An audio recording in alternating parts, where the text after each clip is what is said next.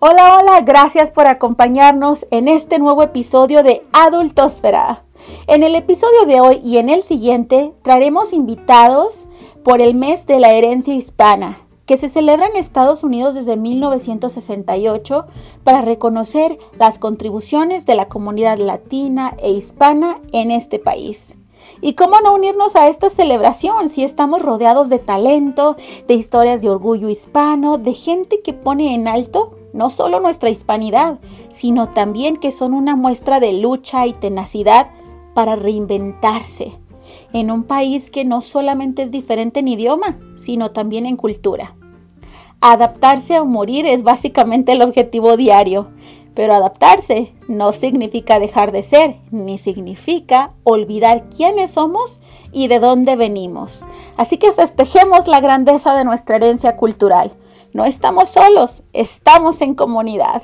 Y pues me emociona este tema porque eh, efectivamente estoy rodeada de muchísima gente que son gran ejemplo y que yo admiro por su tenacidad, por ese valor de generar ideas y de ponerlas en práctica. No es fácil estar eh, de empresario o de, mm, no sé, de trabajador, no es fácil volver a empezar en un país en donde tienes de principio, de entrada, muchísimas barreras especialmente para la mayoría, la barrera del idioma. Y aún así, ¿eh? aún así con la barrera del idioma, se ha demostrado que se puede y se puede bien. Así que en estos dos episodios vamos a traer a esta gente que yo he encontrado en el camino y que la verdad estoy no solamente admirada, de, sus logros, sino también agradecida de habérmelos topado, habérmelas topado en el camino. Así que sin más, bienvenidos a este episodio de Adultosfera.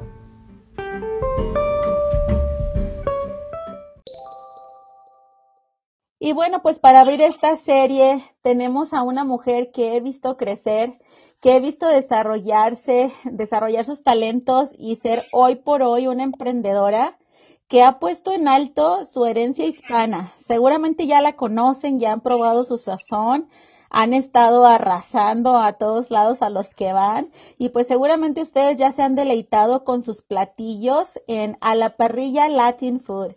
Bienvenida Andrea, ¿cómo estás? Hola Eva, bien, gracias. ¿Y tú? Gracias por tenerme aquí en tu espacio. Pues muy contenta porque por ahí vi que creo que fue este fin de semana que ganaron unos premios en un festival de hamburguesas, ¿no? Sí, ganamos el primer y el segundo lugar. Eh, solo habían dos premios y a la parrilla se lo llevó. Se lo llevaron, arrasando con todo. La verdad, riquísimo. Tuve la oportunidad ya de probar algunos de, de tus platillos de ese menú y pues qué bien que tengamos esa representación hispana, de comida hispana, latina. En este caso, bueno, pues ustedes tienen una fusión de comida latina. Ah, tú eres de Guatemala, ¿verdad? Sí, yo soy de Guatemala y mi esposo es colombiano. Entonces, puro sabor en esa parrilla. ¿Hace, hace cuánto que vives en este país, Andrea? Eh, ya tengo desde el 2004, ya tengo 18 años viviendo aquí en Reno, Nevada. Ay, se pasa rapidísimo. O sea que llegaste chiquitita. llegaste muy pequeña. ¿Cómo fue ese cambio? ¿Cómo llegaste y, aprendiste? ¿Qué, ¿Qué, fue lo que, lo, el primer choque cultural que tuviste? Pues fíjate que para mí sí fue difícil porque este, yo estudiaba en un colegio muy pequeñito en Guatemala y entonces aquí me vienen a tirar a una escuela súper grande, donde no sabía el idioma más que los colores y los números. Eh, este, tal vez este no fue tan tan difícil porque estábamos solo en un salón y éramos todos hispanos, pero al momento de ya llegar a la high school, ahí sí ya yo lloraba, no quería ir a la escuela porque me perdía, me perdía en la escuela, no sabía qué, a qué salón ir, no sabía bien el idioma y para mí sí fue algo feo. Sí, bueno, yo llevé a mi hijo hace, pues ahora que comenzó el ciclo escolar y también nos perdimos y eso que él ya está más adaptado, él llegó aquí a los cuatro años, pero son escuelas grandísimas y venimos de lugares con, con escuelas pequeñas donde ya estuvimos toda nuestra vida en ese lugar y de pronto venir acá y como dices, pues te tiran en un lugar que no conoces a nadie para empezar, no conoces el idioma y, y pues obviamente hay muchos retos con eso. Pero pues también hay más adaptación ya después del, del choque inicial, me imagino, ¿no? Ya conforme fueron pasando los años lograste eh, sentirse un poco, sentirte un poco más a gusto, más en casa. Sí, claro, cuando ya como que uno hace amigos, ya se acopla aquí, aparte que toda mi familia estaba aquí, este, no, me vine pequeña, entonces prácticamente no, no extrañaba mi país como otras personas que, que se vienen, este, ya grandes. grandes. Ajá, y como en mi país, o sea, era del colegio a la casa, de la casa al colegio, por también por la inseguridad, entonces, y crecí con mi abuelita, entonces mi abuelita era muy, nos cuidaba mucho. Son muy estrictas, ¿verdad? Las abuelitas. Saludos, abuelita. sí, o sea, y es que ellas saben, ¿me entiendes? De la inseguridad en los países de uno, pues, no, ajá, ellos no quieren que le pase nada, nada malo a uno, entonces igual, yo era una niña inocente, no me dejaba salir a ningún lado. y llegaste a Reno, Nevada, ¿cómo se llama? The, the biggest little city in the world. Con todo lo que eso conlleva. ¿Qué, es lo que más te gusta de vivir aquí, Andrea? ¿En Estados Unidos? Sí, pues en general, en Reno, en Estados Unidos. Mm, las oportunidades que te da este país, este, la seguridad. Ya ves que en los países de uno, tal vez sí, no es en todos los lugares, pero sí hay más inseguridad, siento yo. Igual aquí también hay, hay violencia y todo, ¿no? Pero se siente uno un poco más, más seguro. Y aparte, este, como te digo, las oportunidades, este, ahora sí que el que no quiere avanzar es porque no quiere. Sí, hay, hay, diferentes, ¿no? Diferentes oportunidades y pues hay que tomarlas. Hay que tomarlas cuando se presenten y si no se presentan hay que buscarlas porque definitivamente sí es tierra de oportunidades, ¿verdad?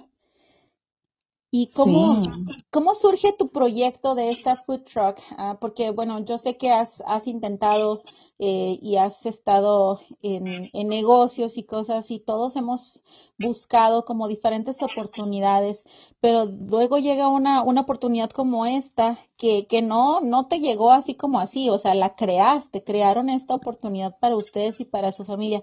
¿Cómo surgió esta idea de este proyecto?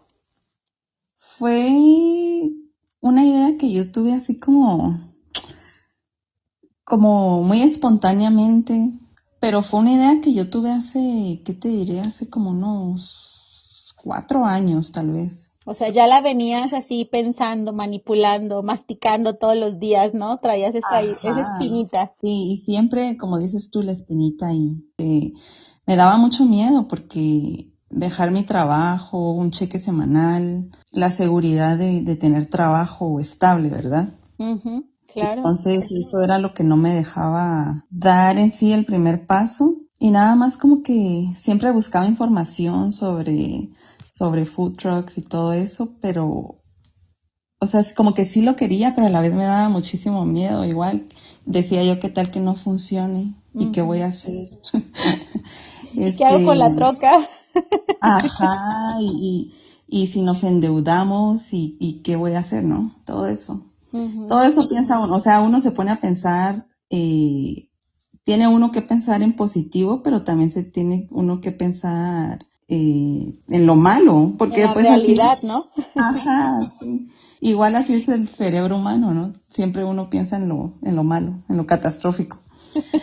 Dicen que, que, piensas en lo catastrófico, pero eso raramente sucede. No sé, no sé cuál era el porcentaje, pero dicen que es peor en tu cabeza, ¿no? Eh, siempre que tiene ese, ese miedo uno de, de saltar, literalmente, ¿no? De saltar a, en algún, no sé, algún juego, es un, charco. Este, tiene uno miedo y es peor lo que uno se imagina que lo que en realidad sucede. Y ya cuando da uno ese paso dices, ah, mira, no estaba tan mal, ¿no? Ajá, sí, como tú dices, o sea, pasa el tiempo y te das cuenta que todo, todo lo malo que pensaste mm, no ha pasado y probablemente no va a pasar. probablemente no va a pasar. Ojalá que ese, siempre sea el caso. Pero pues siempre hay retos, ¿no? Independientemente de todo lo bueno, también hay retos a los que nos enfrentamos cuando emprendemos un negocio y más cuando no, pues no sabemos del negocio, no, no somos expertos. ¿Cuál es el mayor reto que, que tú o ustedes se han enfrentado en, en este negocio? Pues mira, primeramente nosotros dimos el paso sin tener nada de experiencia. Yo lo más que había, la más experiencia que tenía era de cajera en, un restaurante y yo fui cajera y mesera en un restaurante mexicano. Mi esposo, él no tiene nada, nada de experiencia en, la comida. Entonces, ahora sí que abrimos el negocio pues con los ojos cerrados. Como Gloria este, Trevi. Ajá. y pues básicamente todos los días aprendemos algo nuevo. Cada evento es este una experiencia nueva. Qué nervios, ¿no? Tus eventos, los primeros especialmente. Ajá, no, no creas. ¿Todavía? Ajá, todavía es una adrenalina. Este negocio es para los, los amantes de la adrenalina, adrenalina, digo yo. Porque cada evento es diferente. Hay eventos que tienes una fila, una filononona, y hay eventos que no tienes nada de fila y todo fluye así como que todo, todo bien. Pero pues igual, aunque, aunque hayan filas y todo, siempre sale todo bien, pero uno quisiera que las cosas salgan mejor. Uno que es así como, como perfeccionista y aunque todo salió bien, dice uno, bueno, para la otra voy a hacer esto para que las cosas salgan mucho mejor. Sí. Y bueno, pues además de, de los retos normales, ¿no? De una persona eh, que, que aquí nació, que aquí creció y que sabe todo, ah, quiero pensar que siendo hispanos tal vez tuvieron retos adicionales. ¿Es así o, o, ustedes sienten que no hay diferencia de un emprendedor hispano a un emprendedor uh, estadounidense? No, siempre, yo pienso que cualquier emprendedor, cualquiera, este, siempre va a tener eh, retos. Este, principalmente te digo el miedo, el miedo a emprender algo nuevo, este, a que te funcione. Eh, pero lo importante es dar el primer paso. Ya viene, ya vienes dando el segundo paso y cuando sientes ya vienes corriendo. Ya cuando acordaste ya, ya arrasaste con todo. Pues qué bueno, Andrea, eh, esto es ah, nada más una muestra de lo que uno puede lograr cuando pierde ese temor, ¿verdad? Ah, no, no se trata que demos los pasos loca y aceleradamente sin, sin pensar en consecuencias o sin planear. porque supongo que detrás de todo esto pues también hay una gran planeación, ¿no? Empezaron sin saber, eh, pero tuvo que haber una planeación detrás de, a ver, vamos a dar estos pasos primero, primero vamos a asegurar la, la food truck y luego ya vemos lo demás, ¿no? El logotipo, el nombre y todo lo que conlleva este proyecto. ¿Qué es lo que más has disfrutado uh, en, tu proyecto ahora? pues es un proyecto grande, es un proyecto que, que está teniendo muchísimo éxito. ¿Qué es lo que más disfrutas? Eh, bueno, a mí me gusta mucho cocinar. Creo que ya lo traigo en la sangre, porque a mi papá le gusta cocinar, a mi mamá también. Y cuando yo era chiquita, fíjate, yo, yo le ayudaba a cocinar a mi abuelita y yo me imaginaba que tenía cámaras enfrente, así como un cooking show. Este, y decía, bueno, aquí tenemos el rábano y lo vamos a picar así. Y entonces como que desde chiquita mm, traía eso. Entonces, ya saliste en televisión, ya te vi en, en televisión el otro día en una entrevista. Ajá, y ahí me acordé de, de la Andreita chiquita cuando, cuando quería cocinar enfrente de una cámara. Entonces ese sueño ya se me hizo realidad. Ay, qué bonito. La verdad es que, fíjate que eso, eso es algo importante, que a veces nos detengamos y, y veamos un poquito al pasado, como dices, es Andrea chiquita, y, veas que le, has hecho eh, honor a sus sueños, ¿no? Que te has atrevido y que la mujer Andrea eh, sigue honrando eh, las ideas de, de, Andrea chiquita. Y yo creo que esa Andrea chiquita está muy orgullosa de, de ti en este momento de, ya saliste en la tele cocinando y aparte pues andas en los eventos por todos lados, ¿no? Yo creo que esa semana te vi en todos lados que te pude haber visto y me dio muchísimo gusto ver que, que, están teniendo tanto éxito. Sí, gracias a Dios, pues nos hemos dado a, a conocer en, en, la comunidad y no solo en la comunidad latina, sino que eh, en la comunidad, ah, ¿cómo se dice? Anglosajona. Ajá. Con todos los renoitas. Ajá. Y es lo bonito que, o sea, para mí es eh, dar a conocer la cultura latina a través de nuestra comida con otras culturas. Entonces, a mí eso es lo que me, o sea, es lo que, una de las cosas que me mueven, que las personas que nunca han probado esa comida, que tengan este el chance de probarla y que y aparte cuando te dicen que está rico, entonces ahí es cuando que cuando dices, ok, algo bueno estoy haciendo. Sí, sí. Tienes el feedback inmediato de la gente que que se lleva toda tu comida y regresa por más. Sí, gracias a Dios, sí. Entonces, este, pues sí, este, nos hemos dado a conocer y, y yo creo que hemos tenido un buen, tuvimos un buen arranque y seguimos teniendo, seguimos teniendo buenos, este, reviews y todo pues me da muchísimo gusto, muchísimo gusto que, que les esté yendo tan bien. Y pues eh, solamente tengo dos preguntitas más. Una es, bueno, después de todo el cansancio del trajín, de andar este, cocinando y el después, el, el antes, el durante y el después de esa food truck, ¿cómo se consiente, Andrea? ¿Qué, qué es lo que te gusta hacer? Ah, pasar tiempo con mi hija. Sí. Porque, ajá, porque sí hay mucho sacrificio familiar. Este, te digo de que yo a veces trabajo de desde mañana, desde las 7 de la mañana hasta las 11 de la noche. Y hay veces que si no, que hay días que no la veo. Entonces, hay días de que cuando trabajamos mediodía, por ejemplo, yo vengo y, y me estoy con ella todo el tiempo que, o sea, lo más que yo pueda me estoy con ella.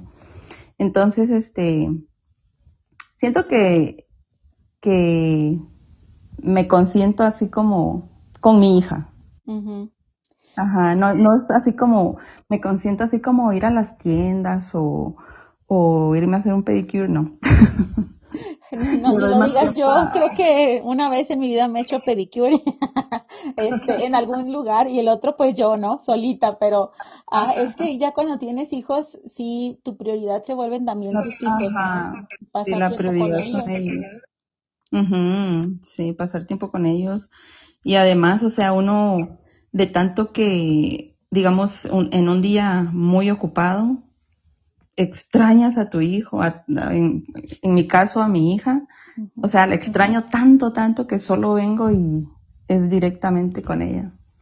Es que aparte está muy bonita, es muy tierna.